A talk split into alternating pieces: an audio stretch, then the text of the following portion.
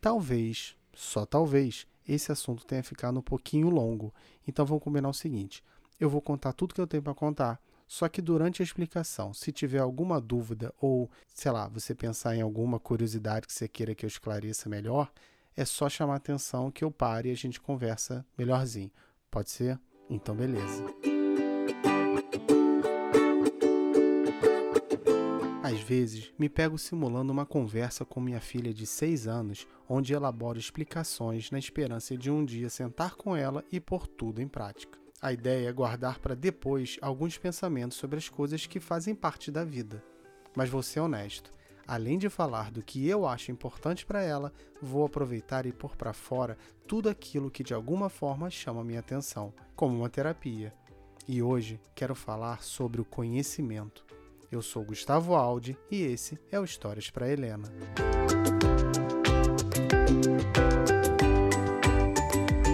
Agora relaxe que já vai começar. Até pouco tempo atrás, eu fazia uma aula semanal sobre história da arte. A professora, além de falar sobre a parte estética, também citava os contextos histórico e social. Por exemplo, que os dogmas religiosos foram fortes direcionadores da arte islâmica, ou que a psicanálise influenciou as vanguardas artísticas do início do século XX às vezes, ela até tocava músicas da época para nos ajudar a entrar no clima. A arte é resultado de vários estímulos, tecnológicos, sociais, psicológicos e até fisiológicos. A obra final, então, é o resultado de muitas coisas ao mesmo tempo. Só que muitas vezes, boa parte delas só podemos especular. Nunca saberemos, eu dizia nas aulas quando uma suposição era usada para explicar algo, como que se passava na cabeça do homem das cavernas ao desenhar um bisão nas paredes. Exercício manual, magia, storyboard, nunca saberemos. A princípio, isso poderia ser um estímulo de existência, e não só sobre arte, mas sobre qualquer coisa. Se nunca podereis saber algo, por que continuar tentando? Bom, Primeiro, porque há diversas coisas que já existem, estão catalogadas e que podemos encontrar. E para aquelas que não poderemos conhecer nunca, ainda assim podemos especular, imaginar, sonhar. Não vou definir conhecimento aqui. Esse é um daqueles conceitos que todos devem saber, ou pelo menos possuem alguma faísca de informação que permite criar uma definição. O que quero mesmo é chamar atenção para a origem, ou para aquilo que nos faz buscar o conhecimento e para consequência em adquiri-lo, ou seja, a sabedoria. Para entender o caminho até a sabedoria, uso sempre como ilustração uma pirâmide cuja base é o dado, seguido da informação, conhecimento e, finalmente, no topo, a sabedoria. Algumas pessoas atribuem esse esquema ao teórico Russell Eckhoff, mas algo rudimentar já havia aparecido na década de 50 sendo mexido, atualizado e adaptado até culminar no pensamento desse cara. Então, me sinto à vontade para apresentar a minha interpretação do negócio. Quer dizer, eu, de propósito, peguei o esquema e adaptei da melhor forma que suprisse minhas necessidades. E isso pode ter desvirtuado totalmente o conceito? Sim, pode. Fica aqui registrada a ressalva. Depois não vem reclamar. Os dados estão por aí, espalhados em livros, jornais, vídeos, podcasts, depoimentos. Ao utilizá-los, geramos a informação. Nessa perspectiva, a comunicação é o meio onde os dados são transformados em informação. Um livro parado na estante não possui informação, possui dados. Apenas quando alguém lê é que a informação é gerada. A camada seguinte da pirâmide não é automática, não basta apenas realizar a ação e mecanicamente o conhecimento é criado é preciso um processo cognitivo de interpretação, organização, estruturação e assimilação da informação para de fato produzir conhecimento. Como é uma fase superior, ela aumenta em complexidade e diminui em quantidade. E para se chegar na sabedoria, o mesmo processo cognitivo é necessário. A sabedoria é o último grau do conhecimento, aquele em que se entende e se aplica a informação de maneira natural e fluida Enquanto Luke Skywalker é o conhecedor da força, Mestre Yoda é o sábio ultra mega sinistrão. Papai, com o tempo todos serão sábios? É, infelizmente não. Que muita gente tem, muita gente tem essa ilusão de que com o tempo a gente adquire sabedoria, conhecimento e tal, e não é bem assim, né? Às vezes, na verdade, muitas vezes, não é a idade que define a sabedoria. Do que adianta a experiência de vida se o conhecimento não é assimilado ou interiorizado? Então, assim, não basta só o tempo passar que você vai adquirir conhecimento. Você tem que assimilar isso de alguma maneira. É por isso que tem aquela ideia de que as pessoas mais velhas são mais sábias e tal, e que não é verdade. Você pode ter muitas pessoas até mais novas que você e muito mais sábias, porque ou viveram mais, ou souberam aproveitar melhor aquele conhecimento de alguma maneira. Então, no, idade não define sabedoria, infelizmente que a gente meio que fica esperando. Ah, a pessoa mais velha, ela sabe mais. E não necessariamente que a gente tem vários exemplos de pessoas mais velhas e que são extremamente ignorantes. Né? O que atrapalha muitas vezes é a prepotência.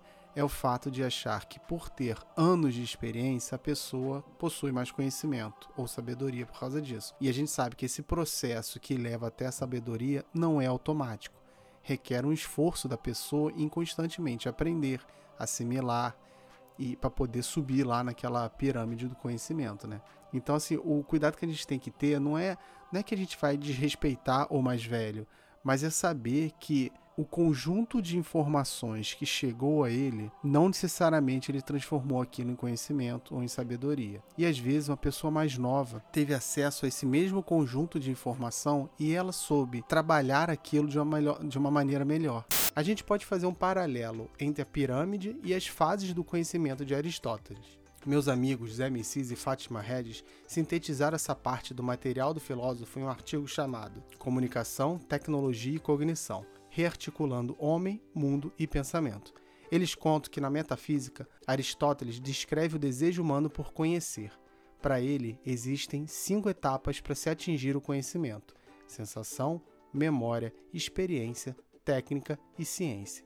Eles resumiram tão bem que ficou difícil contar sem copiar, então seguem suas palavras.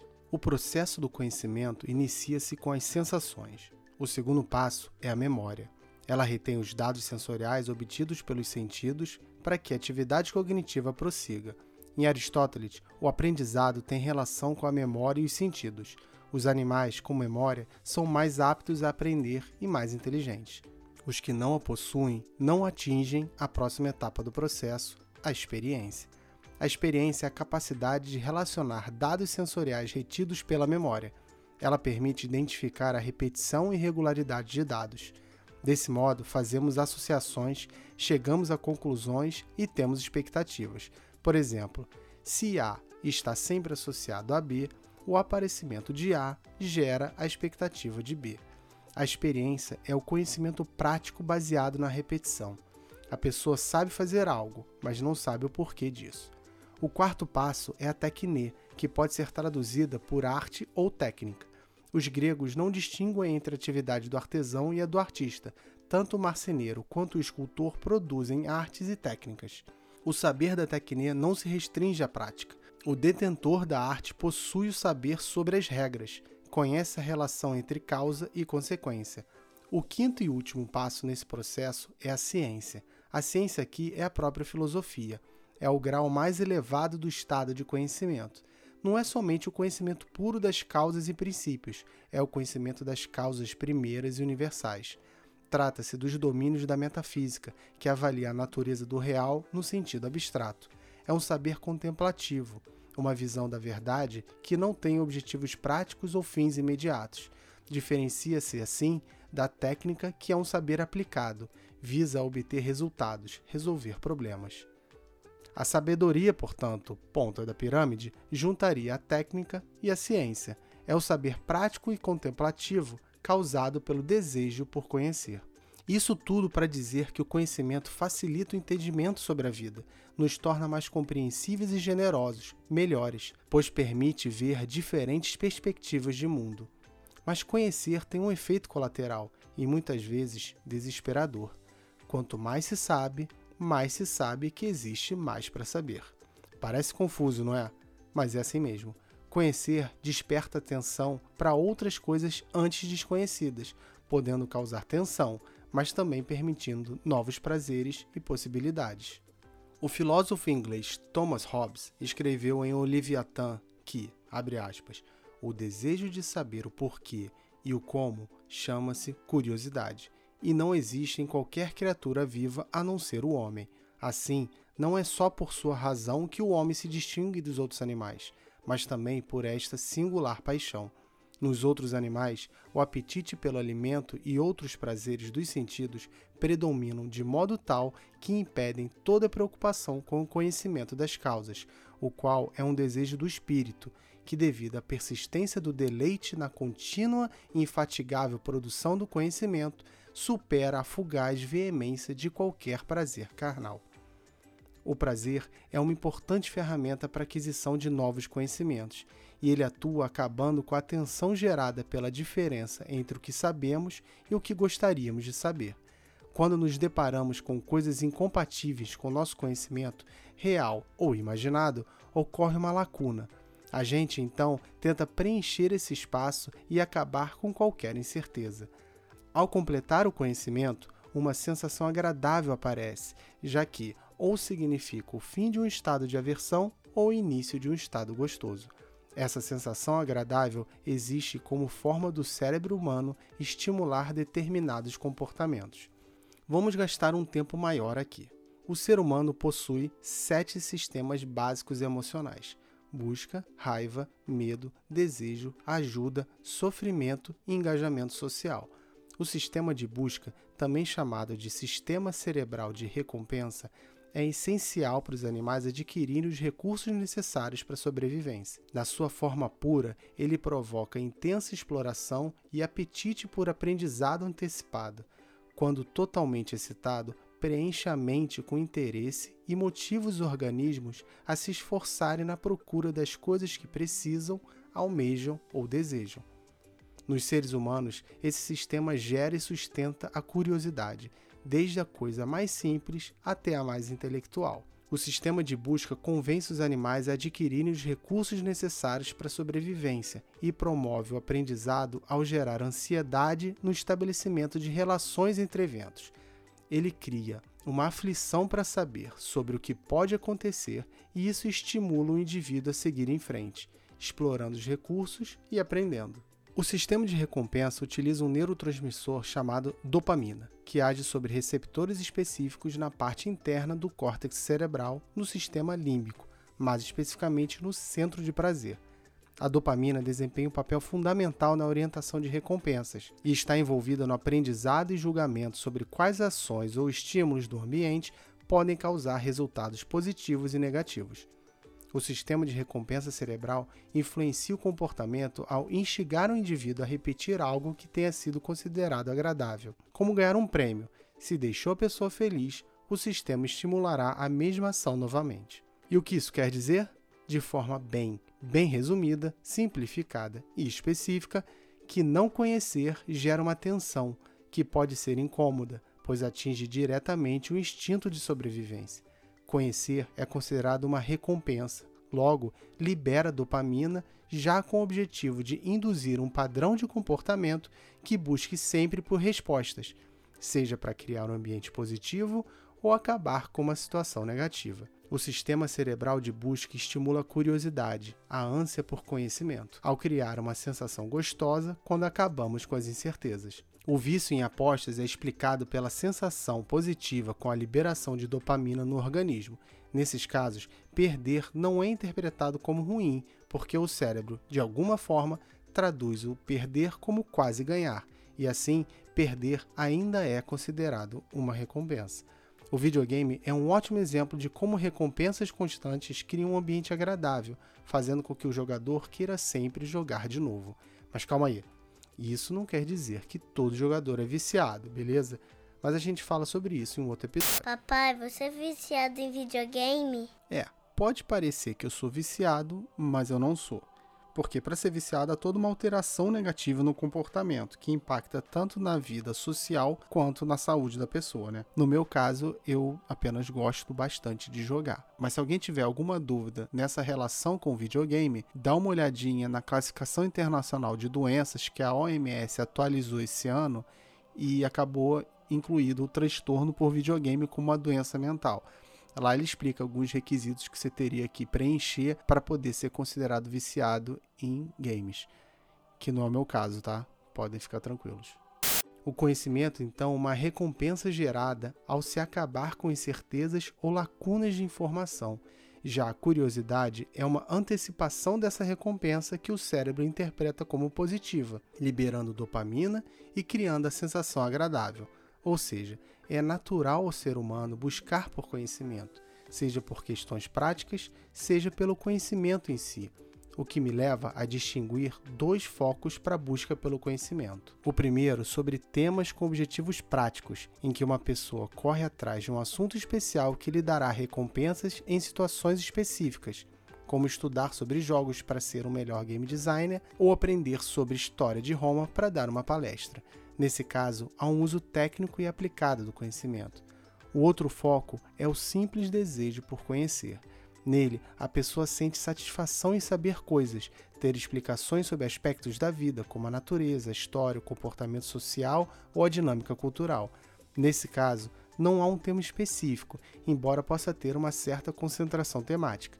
O prazer é entender algo, não importando se há uma aplicação prática para aquilo. E ao contrário da primeira, que a gente pode saciar, essa, queridão, você nunca vai conseguir se livrar. É um poço sem fundo. Quanto mais conhece, mais se percebe que há muito mais coisas para aprender. Afinal, como já dizia Sócrates, então pus-me a considerar de mim para mim que eu sou mais sábio do que esse homem, pois que, ao contrário, nenhum de nós sabe nada de belo e bom, mas aquele homem acredita saber alguma coisa, sem sabê-la, enquanto eu, como não sei nada, também estou certo de não saber. Parece, pois, que eu seja mais sábio do que ele nisso, ainda que seja pouca coisa, não acredito saber aquilo que não sei. Ou seja, o primeiro passo para a sabedoria é reconhecer a própria ignorância.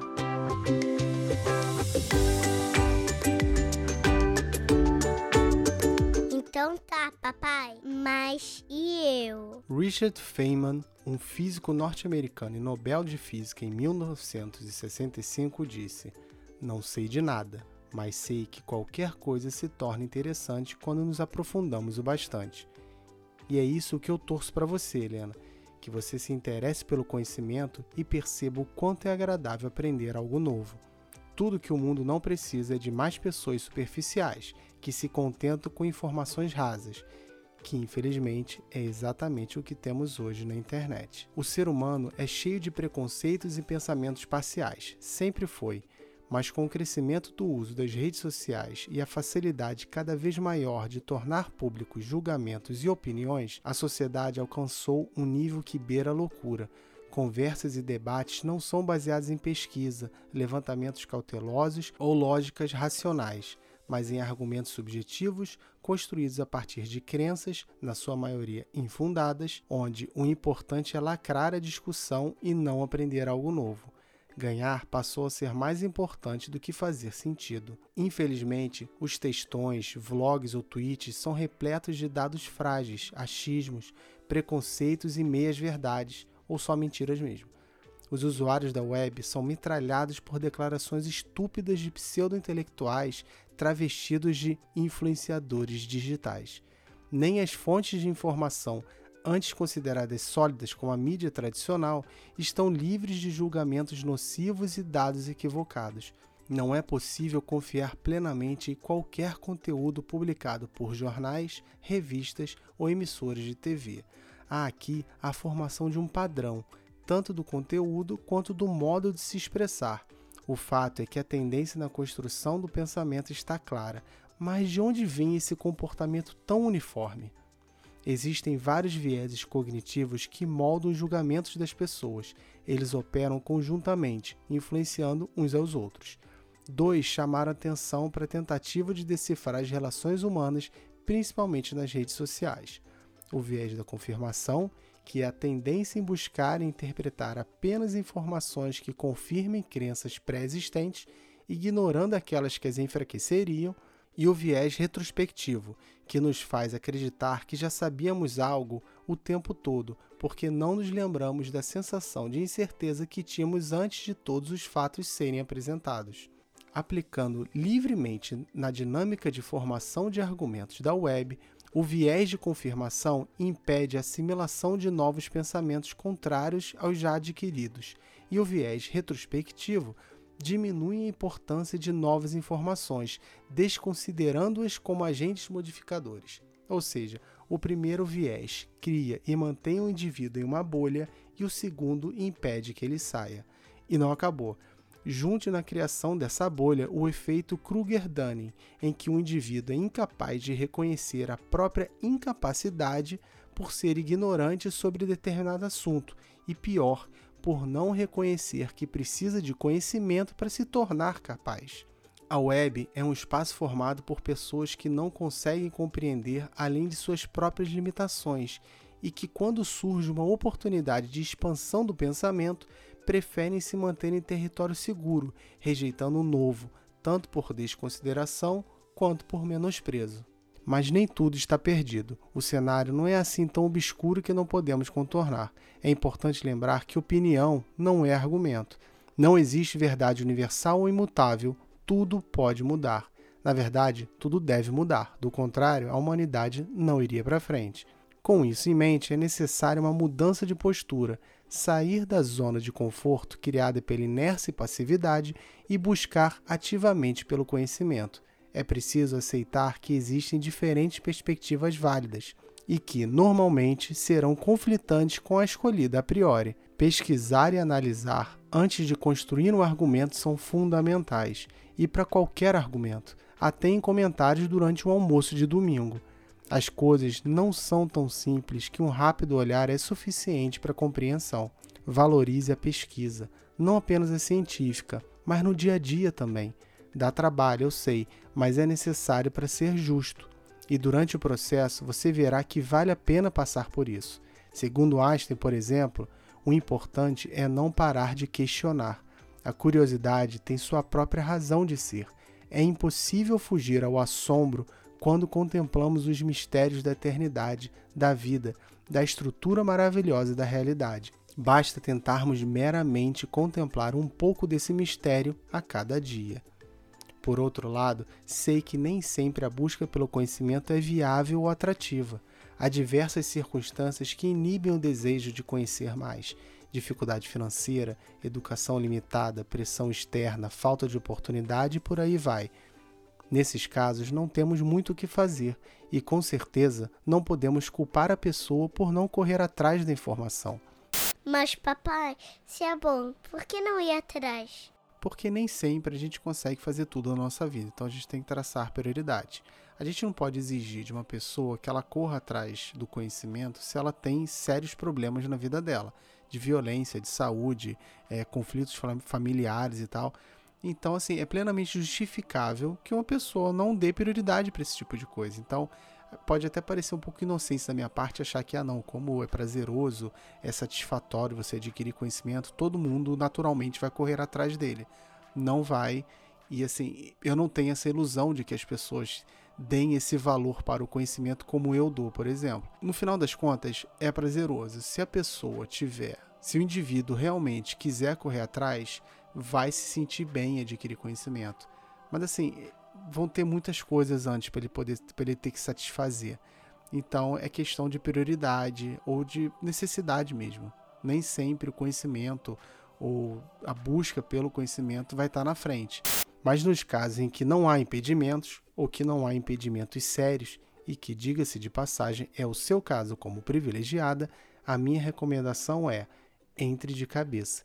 Inclusive, o conhecimento não só ajuda no aperfeiçoamento, como também ajuda a não sentirmos medo, afinal, boa parte dos nossos medos vem de coisas que não conhecemos. Buscar pelo conhecimento em saber quem, por que, como é natural ao ser humano, mas em diferentes níveis de aplicação.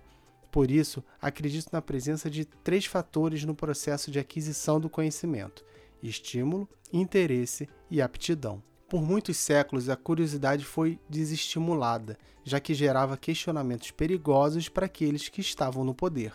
A própria Bíblia alerta para esses perigos. Por exemplo, o banimento de Adão e Eva por terem cedido à curiosidade, ou a mulher de Ló, que olhou para trás para a cidade de Sodoma e se transformou em uma estátua de sal. Essa punição, por causa da curiosidade, na verdade, é mais uma consequência da desobediência do que um desestímulo à busca pelo conhecimento Saber que existe muito mais informação por aí gera um comportamento questionador e autônomo, e autonomia não é bem vista por aqueles que pretendem se manter em posições hegemônicas. Por isso que ocultar o conhecimento é uma excelente ferramenta de controle e opressão. É muito mais fácil construir muros ao redor da informação do que permitir que o indivíduo saiba de coisas que o ajudem a se tornar independente. O meu papel é te estimular a buscar conhecimento, sempre na tentativa de criar um interesse legítimo por ele. A aptidão só descobriremos durante o processo. Tirando o estímulo que é minha obrigação como pai e ser humano, os outros dois são muito pessoais e cada um pode ter mais de um do que dos outros.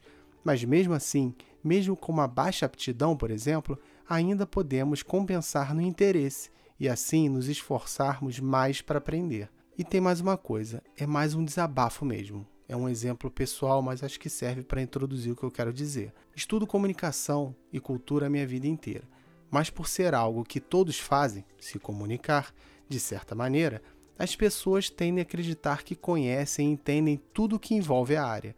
Quando um médico dá um diagnóstico ou um advogado uma explicação, eles são ditos como especialistas e suas falas são argumentos válidos. Já o parecer sobre a comunicação ou cultura é precipitadamente elaborado, sendo que a complexidade das relações humanas é completamente desconsiderada. Pode ser fruto do efeito Kruger-Denning, sem dúvida, mas muitas vezes a teimosia vence mesmo quando esclarecemos para o cidadão que a dinâmica social envolve muito mais do que uma simples observação, que na construção do pensamento existem influências cognitivas pessoais e ambientais, relações diretas com objetos técnicos, construção deliberada de narrativas, vieses psicológicos, motivações ideológicas, incapacidades de articulação. E isso só para citar alguns exemplos do que está por trás da dinâmica comportamental.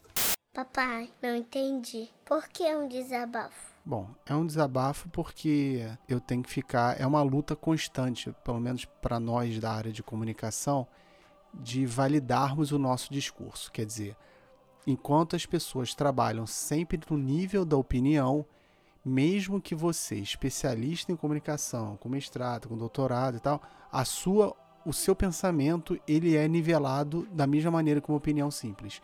Quer dizer, por mais que você estude toda essa, essa parte de fenômeno comunicacional, até fenômeno cultural mesmo, você vai ter o mesmo conhecimento, ou pelo menos vão achar que você tem o mesmo conhecimento que qualquer outra pessoa. Por quê? Porque comunicação todo mundo faz, todo mundo vê, todo mundo está escutando, está vendo e tal. Então vai achar que só observando dessa maneira, sem uma metodologia de pesquisa, sem um aprofundamento, é o suficiente para poder falar sobre isso a gente vê muito isso no discurso político, né? Não vou entrar aqui em discurso político de jeito nenhum, porque eu não sou louco. Mas você vê muitas vezes discursos ou construção de narrativas muito mais complexas sendo vistas de uma maneira super simples. É 0, 1, ou A ou B, ou esquerda e direita, e nem sempre é assim. É um desabafo porque cansa, cansa bastante ter que ficar convencendo as pessoas de que o que você está falando não é só uma opinião. Você estudou aquilo, você correu atrás da informação, você comparou é, opiniões, você comparou teorias, pensamentos. Então, é, é um pouco. Esse é o desabafo. É o desabafo de ter que ficar constantemente tendo que, tendo que validar o que você está falando. para dizer que, assim, não, cara, não é só uma opinião. E isso, infelizmente, isso tem muito a ver com o que eu vou falar agora. Isso tudo, Helena, é só para te dizer que, a princípio, qualquer conhecimento é válido.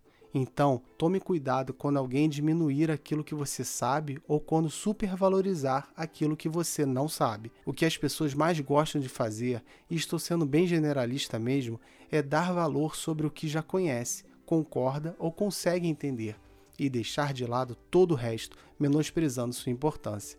Sempre desconfie das certezas. A vida não é feita delas. Pelo contrário, é cheia de dúvidas. Por isso, qualquer conteúdo é válido. A verdade é que não saberemos tudo e, na maioria das vezes, nunca teremos como saber. Mas isso não nos impede de continuar tentando, afinal, a beleza está na jornada. No cartão dos dias dos pais desse ano, você escreveu lá que me amava porque eu te ensinava todos os dias. É, eu tento, de verdade. mas é tentando te ensinar que eu mais aprendo.